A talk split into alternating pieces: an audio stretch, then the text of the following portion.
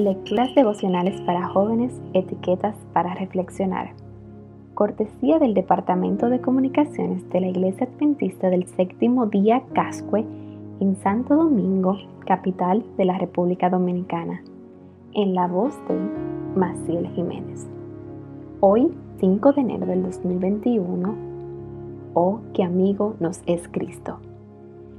En el capítulo número 15, versículo 15 de Juan leemos, los he llamado amigos porque todo lo que a mi padre le oí decir, se lo he dado a conocer a ustedes. Joseph Scriven tenía 25 años. Estaba enamorado y a punto de casarse, pero el día previo a su boda, su prometida murió ahogada en un trágico accidente. Con el corazón roto, Joseph cruzó el Océano Atlántico desde su Irlanda natal para comenzar una nueva vida en Canadá.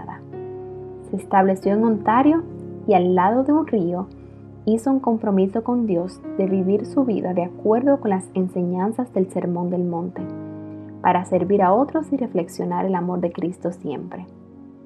En ese pueblo comenzó a conocérselo como el buen samaritano de Port Hope.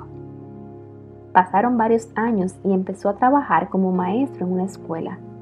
Allí se enamoró de Lisa, quien era pariente de uno de sus alumnos. Ellos se comprometieron y estaban a punto de casarse cuando, inesperadamente, las esperanzas y los sueños de Joseph se hicieron añicos. Otra vez, Elisa enfermó gravemente y murió semanas antes de la boda. Este hombre, experimentando en dolor y en soledad, recurrió una nueva vez más a Dios para recibir fuerzas y consuelo. Su fe en Él, así como su relación diaria tan cercana, lo ayudaron a salir adelante.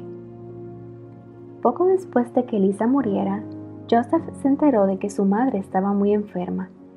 Como no podía volver a verla, le escribió una carta para darle ánimo y consuelo, y adjuntó uno de sus poemas titulado Oh, qué amigo nos es Cristo ha conocido a un Dios que está dispuesto a sobrellevar nuestras cargas y sanar nuestro dolor. Ya al final de sus días, que habían sido empleados siempre en ayudar a los menos afortunados, un amigo lo visitó y se encontró con este y otros poemas. Este poema es hoy un himno cantado por millones de cristianos de diferentes denominaciones y culturas. Y es que el amor de Dios que sostuvo a Joseph en sus peores momentos es el mismo que nos puede sostener hoy.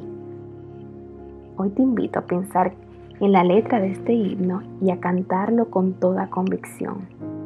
Jesús en su palabra nos llamó amigos. Nosotros en nuestra vida podemos demostrar que así lo llamamos también. ¿De cuánta paz nos perdemos? ¿Cuánto dolor cargamos innecesariamente? Qué privilegio es llevarle todo a Dios en oración. Hoy te invito a reflexionar en esto. Oh, qué privilegio es tener un amigo como Cristo.